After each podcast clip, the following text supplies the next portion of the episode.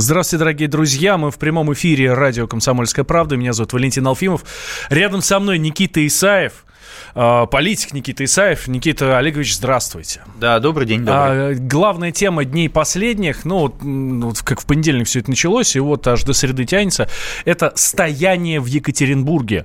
А, в Екатеринбурге, значит, на месте сквера у драмтеатра э, решили построить храм. Ну, не то, чтобы как бы его вчера решили построить, да, тут понятно, что э, эта история уже достаточно давнешняя. Но вот сейчас, э, когда уже поставили забор, обнесли, соответственно, весь сквер, ну, приступили к стройке непосредственно, активисты взбунтовались, и буквально уже там третий день уже стоят. Сначала забор снесли, там беспорядки были, с ОМОНом даже подрались. Сегодня задержания начались. Вот, вроде как пять человек задержали, если не больше. Ну, в общем, такая ситуация очень неприятная. Но ситуация mm-hmm. Да, да сейчас э, несколько абстрагируемся от Екатеринбурга, хотя, безусловно, мы от него будем отталкиваться. Э, потому что такие истории достаточно частые, достаточно частые в России. Ну, у меня в районе здесь недалеко от, ну, в Москве. Ну, то же самое. Решили построить храм, активисты за, против, драки там и так далее. В общем, давайте сейчас попытаемся разобраться вообще во всей этой а, ситуации. Никита Олегович, uh-huh. как вы считаете, что там происходит вообще? А, а происходит протест, происходит то, о чем я говорил э, какое-то время назад. Я говорил о том, что 2019 год, очевидно, Э, будет начинаться э, как год протеста, э, ну, вернее, начало протеста в России, в современной России. Такого протеста, наверное, с Болотной, очевидно, не было. Это будет более поступательный маховик. Мы видим не только Екатеринбург, мы видим и ШИЭС, имеется в виду Архангельская область, буквально на днях. Вчера было принято решение об от, переносе срока значит, подготовки соответствующих работ. Мы видим там вопросы Ингушетии, мы видим видим, как это происходит в других регионах, мусорной тематики и так далее. А, с одной стороны, это ощущение несправедливости, которое народ испытал в прошлом году, и оно начинает выкристаллизовываться из эмоционального кухонного подхода в а, некую протестную историю. С другой стороны, это активность, э, как э, с легкой э, руки Аман Тулея в прошлом году людей назвали бузатерами, очень красиво зашло, я с удовольствием использую это понятие, или там революционеры профессиональные, да, игроки игроки, э, которым не важно, какой повод существует, они, главное, так сказать, готовы включаться. Екатеринбург, очевидно, город такой, назовем его либеральной направленности, там есть соответствующие символы, Ельцин-центр, там был мэр, назовем его либерал, Евгений Ройзман, там э, есть, там Ельцин оттуда, собственно, из э, Свердловской области и так далее, то есть это такая мекка, да, соответственно, креативный класс оттачивает те возможности, которые существуют в рамках протестных историй в стране. Храм, очевидно, их тема. Храм, ну, вернее, богоборничество такое, это их тема. А, там есть костяк людей, там 3-5 тысяч человек, которые выходят, в принципе, в Екатеринбурге по всем подобного рода темам против отмены прямых выборов мэра, так сказать, по вопросам там, э, так сказать, локального свойства местными бюджетами, формирования э, результатами выборов и так далее. Вот сейчас это в этой точке происходит. Более того, с двух сторон ситуация начинает накаляться. С одной стороны, это церковь. А что такое церковь сегодня в России? Это же не просто там, э, значит, патриарх Кирилл. Это, это по сути, властная система. Это административная система. Это, это правоохранительные органы, которые играют на этой стороне. Это силовики. Это в конечном итоге предприниматели, бизнесмены, которые ради некой лояльности государства или и, и, и власти, там Алтушкин, медная компания, значит, у ГМК это там Казицын, Бокарев, э, значит, Махмудов, эти ребята все принимают в этом участие, строят вот эти церкви, чтобы эту лояльность получить. Это вся вот эта вот некая государственная машина, которая сейчас вот в лице фронтмена церкви. С другой стороны, эти бузатеры. Вот она, э, так сказать, вот он этот забор, вот, вот это напряжение, которое сейчас идет. Посмотрим, как будет реагировать на это Москва. А, Москва, кстати, реагирует. Дмитрий Песков, э, пресс-секретарь президента, уже высказался. Э, ну, мы его услышим чуть позже. Я сейчас предлагаю дать слово нашему специальному корреспонденту Дмитрию, э, Дмитрию Стешину. Он находится прямо сейчас в Екатеринбурге. Сегодня туда отправился срочно в командировку для того, чтобы узнать, что происходит. Ну и, соответственно, как-то проанализировать. Дима, здравствуй. Да, здрасте. Добрый, Добрый вечер. У нас Никита Исаев в студии. Вот я думаю, ты слышал часть выступления. Да, да, да. Ты согласен? Да.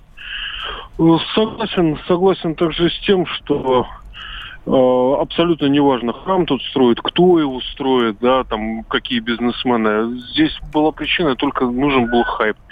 И любой хайп сейчас в стране, как вы заметили, от свалок а, до строительства храма в Екатеринбурге отрабатывается. Вот здесь как бы, ну, я человек, который, наверное, уникальный в своем роде, который проработал на семи оранжевых революциях. Последняя была а, в Ереване в прошлом году. Я вот здесь вижу все признаки майданной организации. Это могло быть взято просто из методичек Джона Шарпа, который в свободном доступе валяется в интернете. Могло быть организовано специально. Но вот общественники, с которыми я здесь пообщался, там Сергей Колесников, примерно известный блогер, патриот, а, он считает, что Екатеринбург очень важен для, скажем так, наших недоброжелателей, как точку бифуркации. Это, по сути, а, второй центр России, и если Россию колоть, ну, очень удачно и удобно именно по Екатеринбургу. Вот здесь огромнейшее консульство США, которое ведет активную работу, НКО и так далее. В общем, не все тут, слава богу.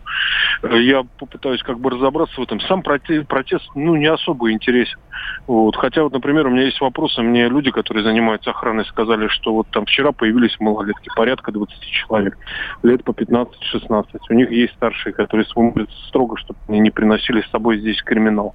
Потому что в данный момент сейчас здесь все наводнено полицией. Вот, а, вот кто эти люди, кто позвал этих малолеток? Дим, а малолетки за кого стоят? За храм или за сквер? Нет, нет про против храма, против сквера, вообще просто побузить. Вот. Люди, которые их задерживали, их задержали. А пытались у них выяснить, кто их здесь собрал, зачем они пришли. Они говорят, ну, просто движуха, нам интересно. Вот. Здесь э, ходят люди с термосами, всех угощают чаем, стоят бутылки с водой, написано «вода для всех». Ну, в общем, как бы, ну, все, все так по майданному. Это ужасно на самом деле. Вот. А особенно после того, как вчера тут еще прыгали, кричали, кто не скачет, тут за храм. Я помню, как я 19 февраля спустился в холл гостиницы «Украина», она, она на Майдане стояла, и увидел там порядка 30 трупов под простынками, и понял, что началось это все это с того, что пара студентов киевских получили от милиции по шее дубинкой, а закончилось как? Еще тогда даже Донбасса не было. Вот так. Ну что ж, э, следим а вот я могу комментарии из Инстаграм прочесть. А, врете все, это вышли жители, а, значит, э, вруны кремлевские и так далее, весь город в храмах и крестах и так далее. То есть, иными словами, э, есть и такая позиция на самом деле. Ну, это, конечно, местные жители, но они почему-то все пубертатного возраста. Mm-hmm. Самые активные, может быть, так, на Нет, этом ну, подождите, вы, вы просто вообще исключаете людей, которые могли выйти э, по поводу того, что считают несправедливым принятие некоего решения по строительству этого храма. Исключаете или ну, считаете, что они относительно малочисленны? Слушайте, я стою сейчас в церкви этого сквера, это никакой не сквер, это вообще плевок, просто ни о чем. Здесь нету повода никакого для разговора о том, что здесь сносят какие-то уникальные экосистемы и так далее. Здесь просто нужен хайп ради хайпа. Вот и все.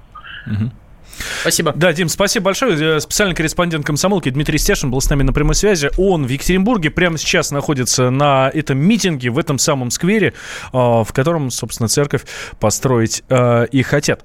Ну, то, что описывает наш корреспондент Никита Олегович, угу. ну, мне, честно говоря, становится очень неприятно от этого, что действительно, если это какая-то резидентура работает и э, пытается Мне неприятно от другого, я, я, я скажу. Э, э, это же все прогнозируемо, по большому счету. Ну, что власть вот считала, что э, вот это безумное строительство храмов по всей стране, а я видел заброшенные деревни, э, в которых люди, либо, либо их вообще нет, ну, где-нибудь в Иркутске, Московской области, там, Красноярском крае, где людей вообще нет, или, так сказать, там пара э, алкоголиков, которые остались, естественно, э, весьма возрастного э, возрасте, и стоит храм, вот, вот золотые, значит, купола и так далее, туда уже либо никто не ходит, но храм обязательно должен быть. Я сам присутствовал, вот я не буду называть фамилии, на кремлевских совещаниях, когда был чиновником, и говорили, вот, пожалуйста, здесь цементный завод постройте, какой-нибудь высочайший кремлевский чиновник говорит, и храм, пожалуйста, рядом поставьте. И храм. Как в Левиафане. Именно так. И храм, и храм. И вот у нас одни храмы. Я, конечно, понимаю, что там в ЦИОМ, Левада и так далее говорят, 64% населения хочет новых храмов, да, а, а другие, значит, э, исследования говорят, 77% хотим за Сталина. Вообще там люди, которые стоят, э, скажем так, за храм, на мой взгляд, ну, за храм, да, это вот объединение ничего, э, нечто еще когда-то недавно казавшееся необъединимым, да. С одной стороны, это поклонники сильной руки Сталина и так далее, с другой стороны, Христос, храм и вот это все. Поним... Получается, что у людей вот это вот очевидная каша в голове. Конечно, они устают от этого обстоятельства. Ну, конечно же, они понимают, что когда э, огромное количество примеров для них, то, что наша церковь э, не способна нести в себе э, э, высочайший моральный э, уровень нравственности, да, и так далее, это же происходило сто лет назад. Вот сто лет назад Николай II, вот черносотенцы, мы двигались в этом направлении. Вот этот Победоносцев, да, Священный Синод, то, как это все происходило. В конечном итоге это закончилось тем, что произошла э, Октябрьская революция, в том числе под флагами борьбы с религией, а после этого, собственно, уничтожение, расстрелы попов и так далее. Мы же доведем страну до такого э, обстоятельства. Я, конечно, понимаю, что власти удобно сегодня действовать таким образом, так сказать, все плохо, конечно, но вот на том свете все у вас будет хорошо, вот мы сейчас все помолимся и так далее. И люди, конечно, куда им еще идти, кроме как в храм, да, с одной стороны. Но есть, очевидно, запросы на другое, так сказать, отнеситесь справедливо по отношению к населению населению, которое имеет право на природные иные ресурсы, которые есть в нашей стране. Ну вот о справедливости не только в следующей части поговорим а после небольшого перерыва. Никита Исаев в нашей студии. Меня зовут Валентин Алфимов. Никуда не переключайтесь, друзья. Темы дня. Будьте всегда в курсе событий. Установите на свой смартфон приложение «Радио Комсомольская правда». Слушайте в любой точке мира. Актуальные новости, эксклюзивные интервью, профессиональные комментарии. Доступны версии для iOS и Android. «Радио Комсомольская правда». В вашем мобильном.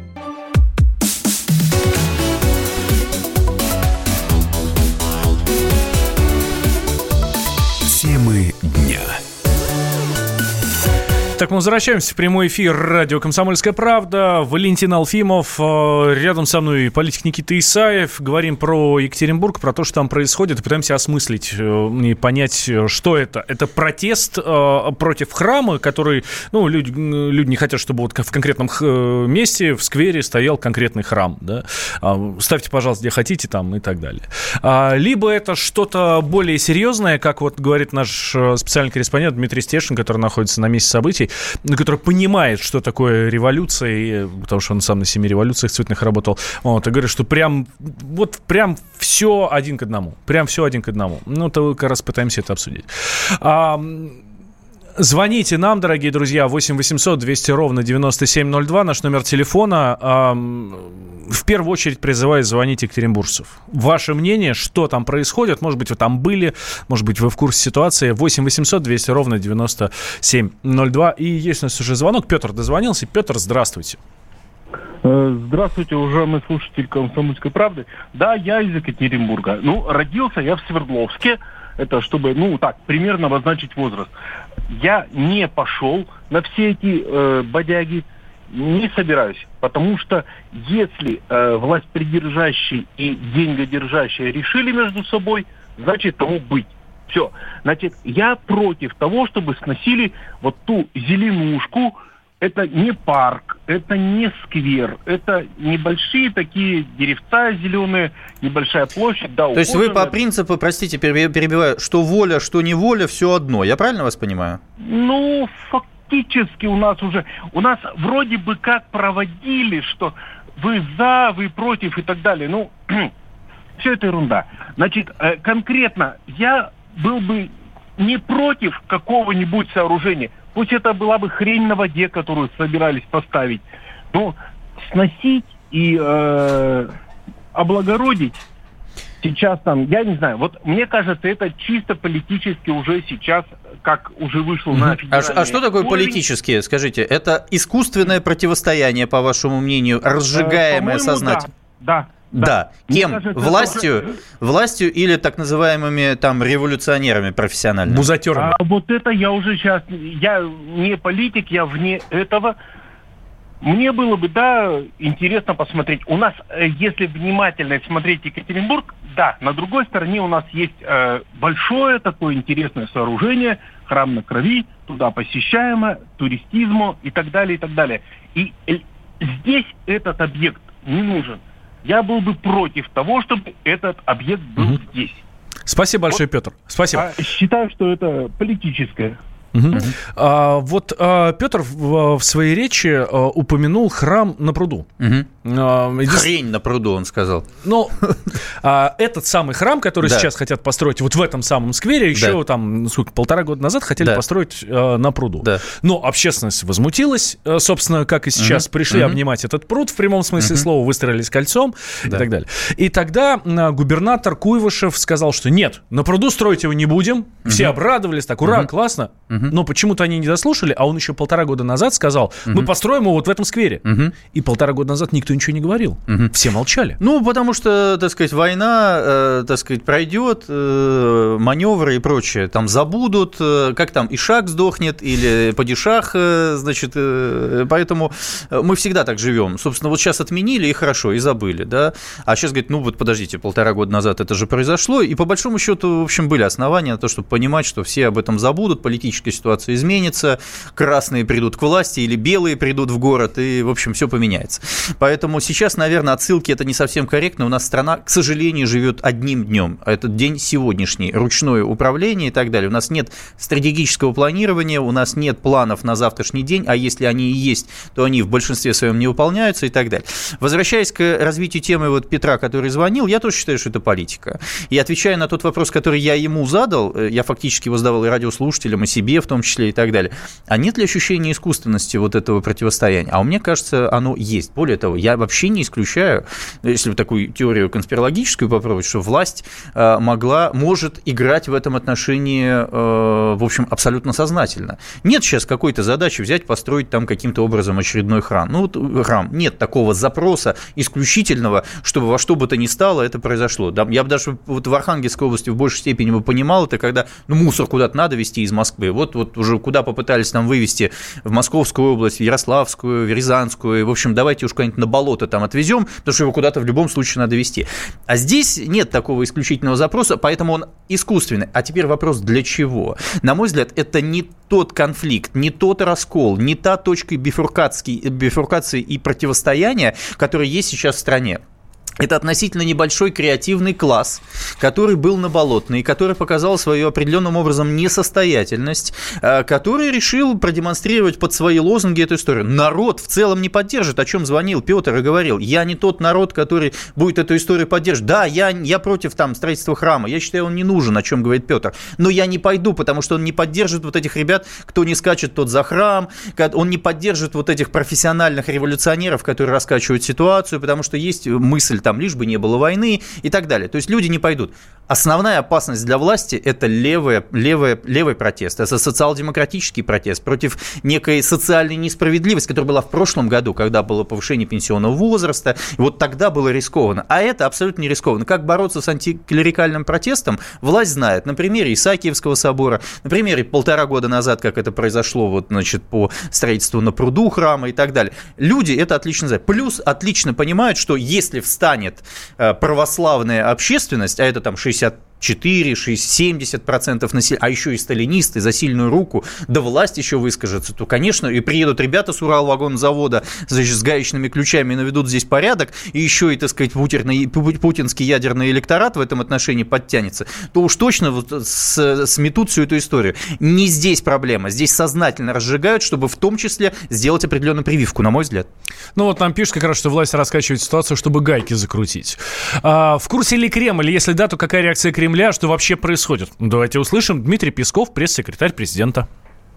То, что нам известно, это то, что местные власти весьма корректно ведут разговор и с населением, и с строителем. Мы также знаем, что местные власти предлагали альтернативные площадки для организации скверов, для организации отдыха э, и досуга граждан.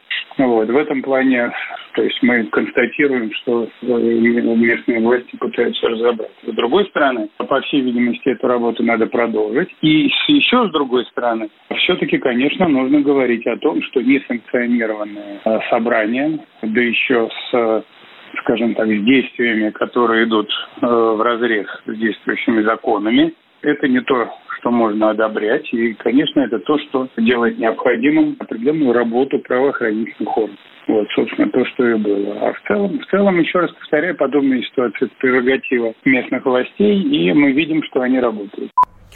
Ну вот я прокомментирую схода с колес два момента. Первый момент. Э, посмотрите, как действует Кремль. Мы же часто говорим, Кремль заявил, это значит Песков. Ну, то есть, если Путин заявил, это не как Кремль, это Путин заявил. Ну, так говорят, хотя тоже Кремль. Значит, э, Песков – это Кремль, да. О чем он говорит? Это не наша проблема, это проблема местных властей. И если даже не проблема, может быть, успешная работа – это тоже местные власти. Он говорит, это не наш вопрос. Он не дошел до федерального уровня. Мы его пока рассматривать не будем. Губернаторский вопрос, там, условно, мэра вопрос, э, мест местного, там, местной правоохранительной системы, это, пожалуйста, вот туда, о чем говорит Песков. Ну, понятно, поскольку это имеет серьезный резонанс, ему приходится реагировать на следующее. О чем, собственно, вы говорили? Вот, возможно, так сказать, эта история закручивания гаек, в том числе в протестной истории. Не исключаю. Обратите внимание, как произошло в прошлом году, по-моему, 5 мая э, Алексей Навальный, когда вот он нам не царь, перед инаугурацией вот это все mm-hmm. происходило, а что сделали? Технологически. Просто перед большим протестом летним, который был в прошлом году по повышению пенсионного возраста, власть отлично понимала, что он будет, с ним придется работать. Они сделали что? Они, а, выпустили пар 5 мая, за месяц до начала как бы всей этой истории. Выпустили пар, пересчитали всех бузатеров, посмотрели карту протестности по регионам, посмотрели, как работает правоохранительная система, включая общественников, там, казачков с нагайками. Один из ваших корреспондентов, значит, э, Ром Голованов получил по башке по этому поводу еще. Да, на Пушкинской, на Пушкинской Москве, площади, да. да.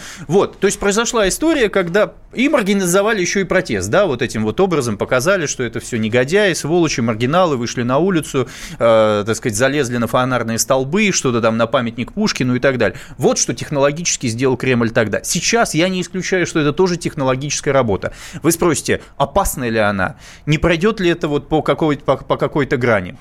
Во-первых, это не Москва, а все революции делаются в Москве. Это Екатеринбург, это раз. Второе, Екатеринбург – это не один другой город в стране, вот он не такой. Это особый город, когда Единая Россия там всегда получала минимальное количество процентов голосов на выборах в Государственную Думу, на, так сказать, региональных. Ну, так и, по-моему, тогда опаснее всего, именно там чего-то делать. А что такое? Вот он, Екатеринбург, введите там гражданские там часы, так сказать, некое положение, быстренько все. Во-вторых, повторюсь, если подключится вот это большинство, которое которые там за храм и так далее, вот реально его мобилизуют, реально рядом Урал-вагонзавод. Помните, как Путин напрямую Ленин звонил, бывший полпред, э, ставший потом полпредом, значит, э, э, Халматских, да, сказал, мы, если что, приедем, Владимир Владимирович, покажем этим негодяям с болотной, что... И стал, пол, и стал полпредом. Стал полпредом. Поэтому все пока нормально под контролем в этом отношении, но, повторюсь, Сто лет назад примерно так же шли. Помните, Ленские прииски 1912 года и так далее. То, что стало предтечей. Сейчас бы не пойти по этому пути.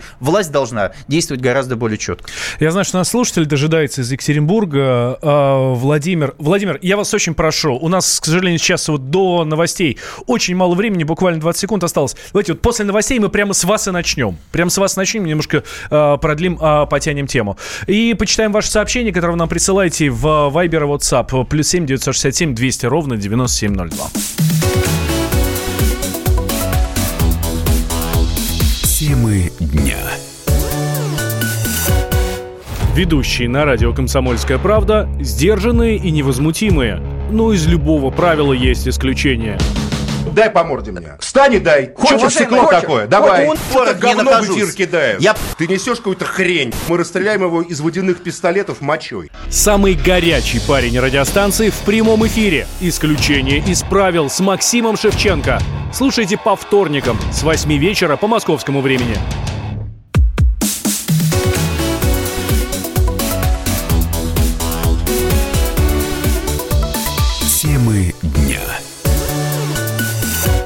Возвращаемся в прямой эфир. Э, Валентин Алфимов и Никита Исаев, политик, э, со мной в студии. И к нам присоединяется Павел Салин, директор Центра политологических исследований Финансового университета. Павел, здравствуйте. Здравствуйте.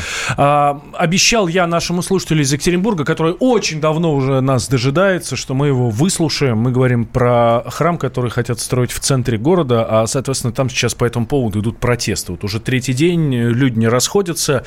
Вот. Но, как говорит Дмитрий Стешин, наш специальный корреспондент, люди какие-то странные, да, то есть очень похожи на организованные группы. Но мы в этом пока не уверены, собственно, это пока все дело расследуем. Владимир, здравствуйте. Здравствуйте. Вы за храм, против, как вы считаете, что там происходит у вас? Э, я против размещения храма э, в данном конкретном месте. И вообще я хотел бы прокомментировать вот слова вашего специального корреспондента, который приехал сюда, в Екатеринбург. Угу. Э, дело в чем, у меня много достаточно знакомых, которые там присутствуют, которые против строительства храма именно в данном месте. И их никто не, организовал, не организовывал, то есть никакое там посольство их никуда не вызывало, и все это ерунда. Возможно, там какие-то организованные группы и присутствуют, но вот лично мои знакомые пришли туда... По доброй воле, да? Да. Ну, то, о чем я говорил, да, что нельзя всех одной да, как бы мазать. Да. Второй момент, он говорит, что там никакого сквера нет, там просто пара деревьев, зеленые дорожки и так далее. Да, там действительно небольшая зеленая зона, но тем не менее она там есть, там очень много, она находится на набережной, там очень много людей гуляет, э, достаточно популярное место, и там очень тесный пятачок. Ставить туда огромный храм, ну, полностью нецелесообразно. И так как они это сейчас делают, этот храм потом будет как кость в горле у всех жителей. Это второе. Третье. У нас в городе весьма странная ситуация вообще с, э, как сказать, зеленью. У нас вырубают сотни деревьев, вместо этого ничего не садят. Наш город просто задыхается в пыли каждый год. Каждый год просто никто ничего не делает, ничего не убирают.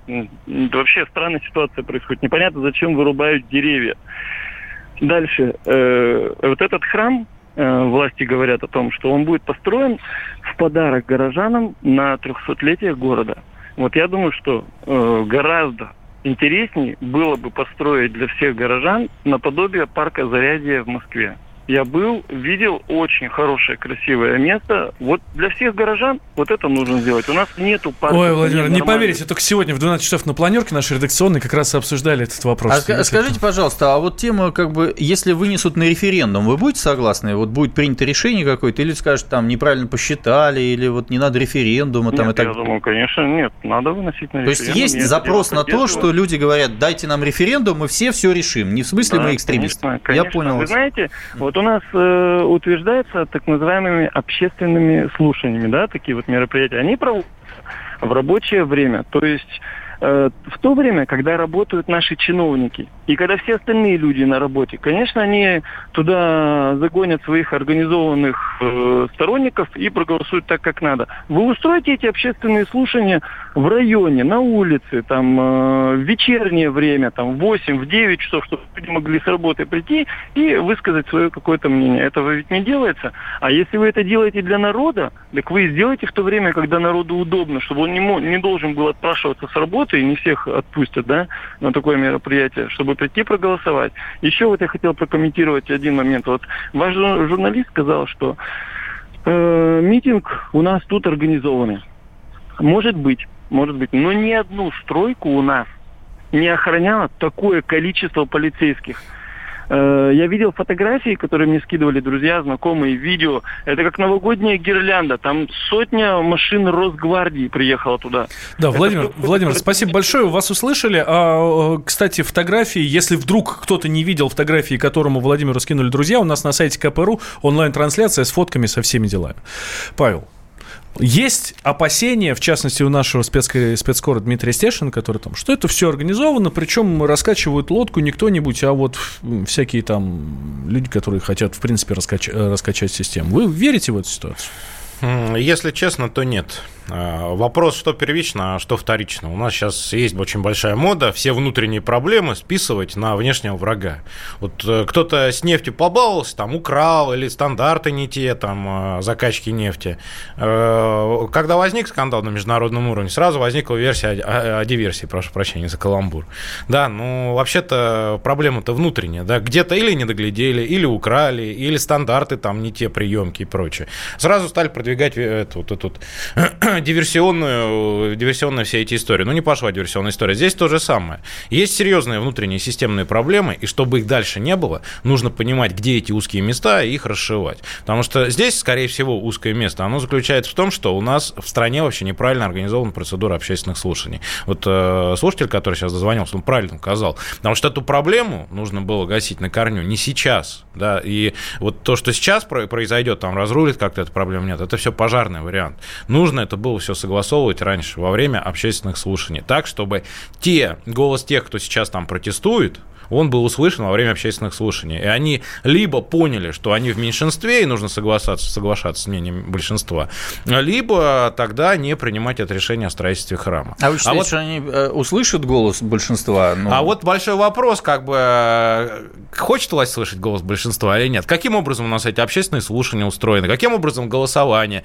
Вы знаете, это все звенья одной цепочки. Это история с нефтепроводом, история с голосованием вот на телевидении, да, когда там люди недовольны. Не суть важно, там была подтасовка голосов, не была. Важно, как люди относятся к процедуре голосования, в данном случае не политического, а на. А вот скажите, а, как а, сейчас. а власть, если большинство, ну вот мы сегодня обсуждали в первой части программы, что э, храмы хотят строить 64% э, населения, да, и сильную руку хотят, и Сталина хотят 77% населения. Вроде как большинство. А это меньшинство креативное, оно услышит, если вдруг вот на этих общественных слушаниях придут, значит, Милонов с Харугвями, значит, с Кадилами, все вместе. Нет, вот во-первых, это... смотрите, не нужно подменять э, процедуру какие-то общественные соцопросами, да, потому что есть такая формирующая социология, и слушатель, когда, который дозвонился, он сказал, вы, вы задали вопрос, а вы против храма? А он уточнил совершенно правильно, я против храма именно в этом То есть месте. вы за референдум, я правильно да. понимаю? А, я, если брать данный конкретный случай, наверное, нужно в пожарном порядке проводить референдум. Но чтобы подобных случаев не повторялось, угу. нужно... А вот скажите, а почему... А почему... Можно я закончу, да. Никита? Можно да. я закончу? А чтобы таких случаев не повторялось, нужно совершенствовать процедуру общественных слушаний. Ну, это мы да? слышим. Чтобы не пригоняли зависимый электорат ну, в смысле, зависимой категории населения, чтобы в них могли участвовать по максимуму все заинтересованные лица. Почему, по вашему мнению, власть не идет на референдум? Разумное решение. Оно хочет продавить этот храм или что? Или хочет создать сознательный конфликт? Если, если брать, опять же, данный конкретный случай, мы говорим, здесь случай аналогичный с протестным голосованием в конце прошлого года. Помните, да, было там решение в ряде регионов там, части населения. В принципе, э, никто легитимность этих результатов, легальность не оспаривал. Да? Но в итоге что произошло? В итоге все-таки силовым вариантом с помощью там, сверхконцентрации ресурсов в Приморском крае продавили свое решение. Потому что власти сейчас четкая позиция. Если мы поддадимся на какое-то общественное давление, это будет воспринято как признак слабости, поэтому свою позицию нужно продавливать любым способом, чтобы знали, что мы сила, мы власть. Но в итоге, но в итоге это рано или поздно, это, да, это в очень хороших, здоровых системах работает. Да? Но в, даже в хороших, здоровых системах такие, такой Но подход прекрасно, не уберите губернатора губернатора Куева, уберите губернатора не, не, Орлова в Архангельской области. Завтра вот, выйдут люди вот, вот, по всей стране. Вот скажут, этого власти опасается. Тоже... Вот этого угу. власти опасается. Ну вот интересно, что наша слушательница постоянно Наталья Гусева все-таки видит здесь э, заговор. Пишет, что в настоящее время э, такой канал в Твиттере постоянно информировал об обстановке, наезжая на ужасную полицию, которая воевала с мирными жителями. А еще пишет, что сотни тысяч подписей жителей города Екатеринбург с, э, собрано за строительство храма и принято решение о строительстве. Участок земли уже передан РПЦ. Обратного хода нет. Это к вопросу о большинстве, которое, очевидно, существует. Не знаю насчет сотен тысяч. Я думаю, что это, конечно, так, фигура речи и перебор, но в любом случае. И еще пишут, что э, в Москве около каждого строящегося храма с осени 2013 года, когда Навальный проиграл Собянину, пикеты из десантников Навального препятствуют строительству, изображая местных жителей. Ну, в общем, Ситуация Пикеты из знакомая. десантников Навального. Представляю вот этих вот ребят да, в тельняшках. Люба, Люба. Соболь. А, да. А, при этом, а, при этом пишут а, нам, а, что на пруду не стали строить, потому что не хотят убить эко, э, Уточек. пруд экологический. Да, да, да, уточек, рыбу и так далее. Это вот то, о чем мы говорили а, в прошлой части. А, а про ситуацию, которая сейчас, все это борьба за экологию. Жители хотят оставить сквер в покое и не рубить его под храм, пишет Константин а, нам а, с Урала. Мгм. Я предлагаю закрыть эту тему. И... Ну, если можно, короткая ремарка. Сейчас проблема Да, основная. да. Вот это все, что вылазит. Храм, не храм. Сейчас начала размыкаться то, что называется спираль молчания. Власть, она последние лет 15 при- приватизировала право говорить от мнения большинства. И большинство там с, с- с этим соглашалось. А сейчас эта ситуация заканчивается. Поэтому любой подобный инцидент, там, неважно, храм, какие-то. Он будет заканчиваться ровно тем же. Андрей Смоленска пишет, я из Смоленска, но слежу за, сва- за всей этой историей э, с храмом в Екатеринбурге и просто в шоке. Я предполагаю, что все эти настроения против строительства храма – это дело рук Навального и прочего блогерского и либерального мусора, который является Это Смол- мощным инструментом. Смоленск, да? Да, это Смоленск. А я вам скажу, там такие смоляне, они постоянно пишут, жалуются на своего губернатора Островского, да, который там шизоидной дурой тут на днях назвал там одну э, женщину в, в, в своем аккаунте. Но когда говоришь, ну давайте выйдите против своего губернатора, придите ему требования, подпишите под- э, подписи, поставьте, а 10 человек выходит и все. И поэтому они ничего сделать не могут, поэтому они в дерьме и живут. А здесь люди вышли, поэтому там Навальный негодяй. Ну, Сейчас сделал небольшой перерыв. У нас же накануне э, Владимир Путин встр- встретился с Майком Помпео. Ну, вот как раз это и обсудим. Э, Перспективы, э, что дальше и как вообще все прошло. Темы дня.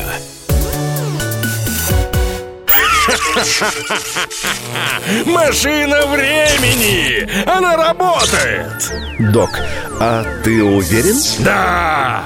Посмотри сам! Но, док, это же просто радиоприемник. А чего ты ждал? Давай, включай дежавю! Вперед! В прошлое! Ностальгический удар от Михаила Антонова. Воспоминания о том, что мы бережно храним в памяти. Программа «Дежавю» по будням с 11 вечера в прямом эфире радио «Комсомольская правда».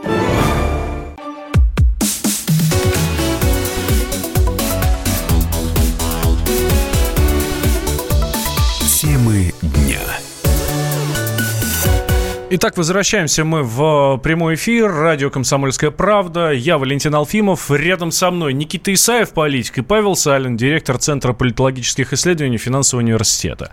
А, Смотрите, накануне Майк Помпео в первый раз в истории своего госсекретарства, а это госсекретарь Соединенных Штатов, э, первый раз совершил официальный визит в Москву. Вообще, в Россию. Вообще у нас за последнее время как-то участились э, контакты с американцами. Тут и Владимир Путин целый час с Трампом разговаривал, и вот сейчас Помпео э, прилетел уже в официальный визит. Буквально вот в этом месяце э, Лавров с Помпео встречался, ну, правда, в Хельсинки, там, на других полях.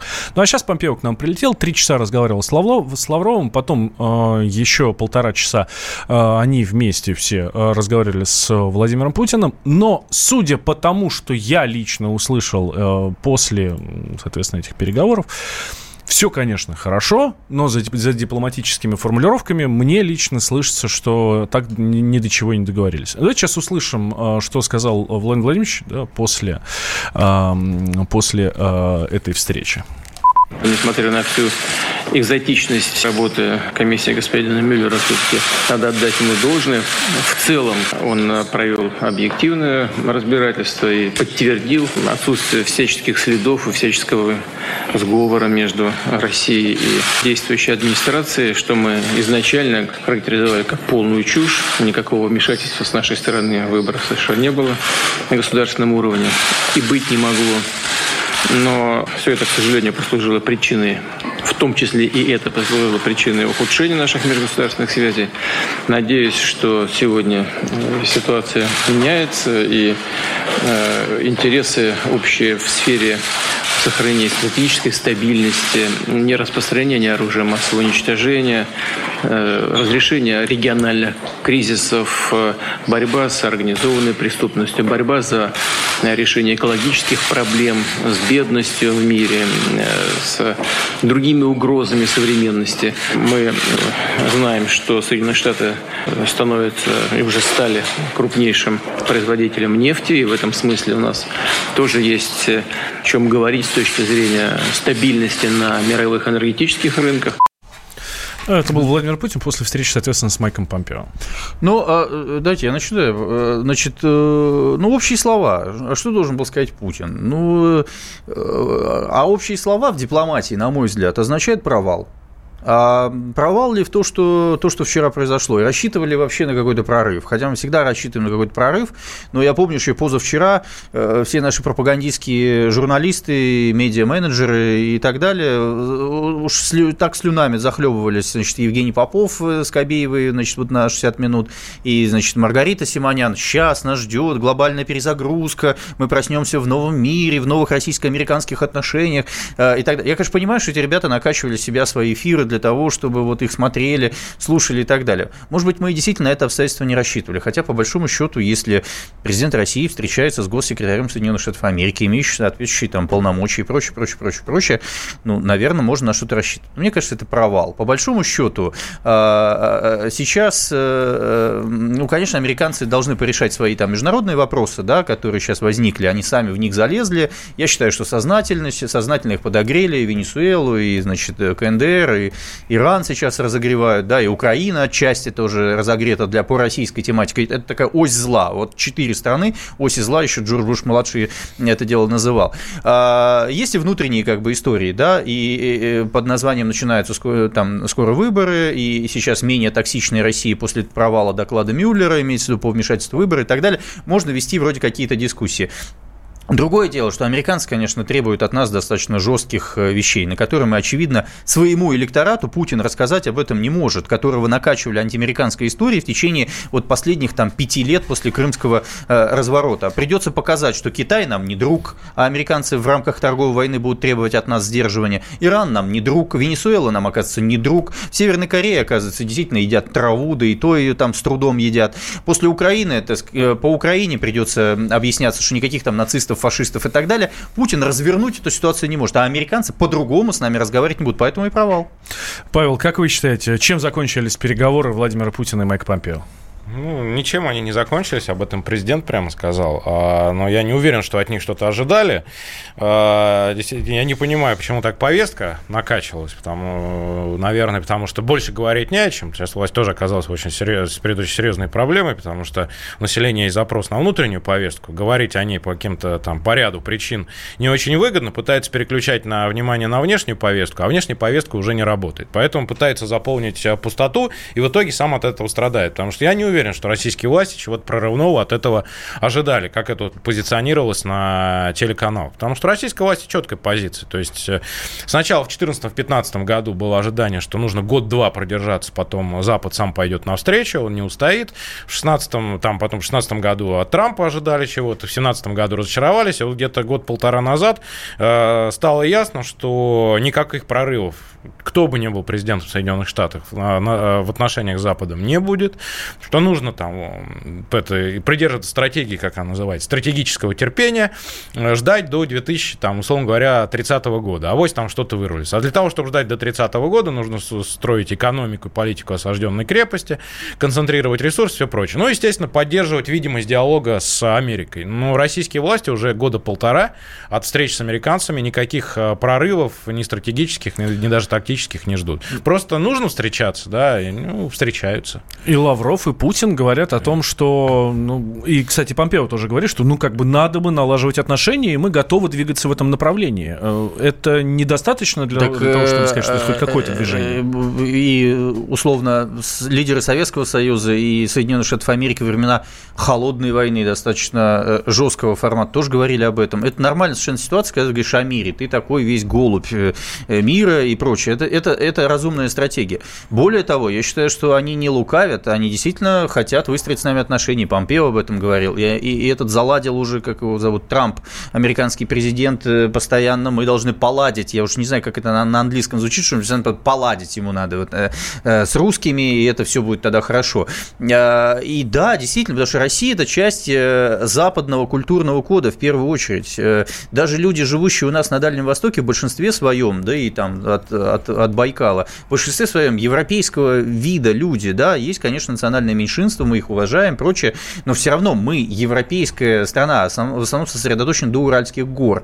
Остальные, как бы, части там Сибири, так сказать, нефтеносные и, и не только э, природные ресурсы, это, это тоже европейцы. А мы куда-то, значит, повернулись туда, и нас захватывает э, потихонечку Китай. Американцы понимают, что в рамках этой торговой войны Россия нужна как, скорее как союзник, чем как противник или как нейтральная страна. У нас в конечном итоге еще осталась хоть какая-то бомба, и у нас еще в конце концов остались еще остатки Ялтинско, Ялтинско-Потсдамского мира, в котором у нас есть право вето в Совете Безопасности Организации, Организации Объединенных Наций и, так сказать, кое-какое влияние на постсоветское пространство. Хорошо. Почему тогда так часто мы стали в последнее время встречаться? Ну, мы, в смысле, э, наши руководители, да, там тот же Лавров, э, тот же Путин, э, так стали часто общаться с, с Трампом, с Помпео. Опять же, Помпео сейчас приехал со словами, что у вас тут у нас в Японии саммит, и мы бы хотели, чтобы вы встретились с господином, с господином Трампом, ну, чтобы эта встреча состоялась. Ну, здесь... Причем все с этой стороны идет. Когда, когда ну, Трамп звонил Путину, это же Трамп звонил Путину. Ну, Трамп, Трамп нужно, во-первых, тоже что-то демонстрировать. Над ним вот перестал висеть этот э, доклад э, Мюллера, это во-первых. А во-вторых, здесь э, принцип действует. Движение все, результат ничего. Есть же в американском истеблишменте антироссийский консенсус, он надпартийный. Все, и никакой Трамп, да, потому что они администрация... Санкции, да, уже. да, никакой Трамп, никакая администрация ничего не исправит. Какой бы президент ни был, конфликт российско-американский, вот э, там нынешнее состояние, это надолго, на годы точно. Там на десятилетия не знаю, а на годы точно. Но от политиков люди ждут каких-то действий, да, поэтому политики эти действия имитируют. Плюс элиты ждут, особенно там в России, каких-то действий, потому что вот эта вот антиамериканская политика, там, жесткой конфронтации, она значительной частью, я бы сказал, наверное, большинством российских элит не разделяется. Другое дело, что они публично против этого не выступают. Силовики, да, за жесткую конфронтацию, потому что это им дает бонусы во внутренней политике, во влиянии на политику, на экономику. Но большая часть элит у нас э, не силовая, и в их сторону тоже нужно делать реверансы. Но понятное дело, что реверансы эти ничем не увенчаются. Но при этом, да, вот э, как пишут, американцы уже подготовили, американские сенаторы уже подготовили очередную волну санкций против, э, против России, против всех, кто участвует в Северном потоке. Ну, кстати, надо, да, действительно не обратить России, внимание, есть конгресс, есть конгресс, есть сенат, которые э, еще, кстати, посильнее немножко Трампа в последних выборах промежуточных, которые были в ноябре прошлого года, да, и поэтому любые э, благостные э, договоренности между Путиным, Трампом или там, я не знаю, Лавром, Помпео, Э, и так далее могут быть э, помножены на ноль этим самым Конгрессом. Относительно санкций, это все игра, э, там уже начинается во всю избирательная кампания. Россия токсична, бить по России – это набор различных очков. Вот, собственно, и все. Что можно, может получить от России сегодня Запад? Я считаю, что только история про сдерживание Китая, на мой взгляд. Да? Я думаю, что влиять на Иран мы сегодня не способны, влиять глобально на Венесуэлу, так как влияет на нее Китай, не способны, влиять на КНДР, тем более там Китай играет в эту историю в основном. Других конфликтов в мире нет, поэтому мы находимся вот в такой, э, так сказать, немножко надувательской, счетской ситуации, если можно так выразиться. У нас буквально 30 секунд до конца. А одним словом, в течение 10 лет помиримся с американцами? Павел Салин.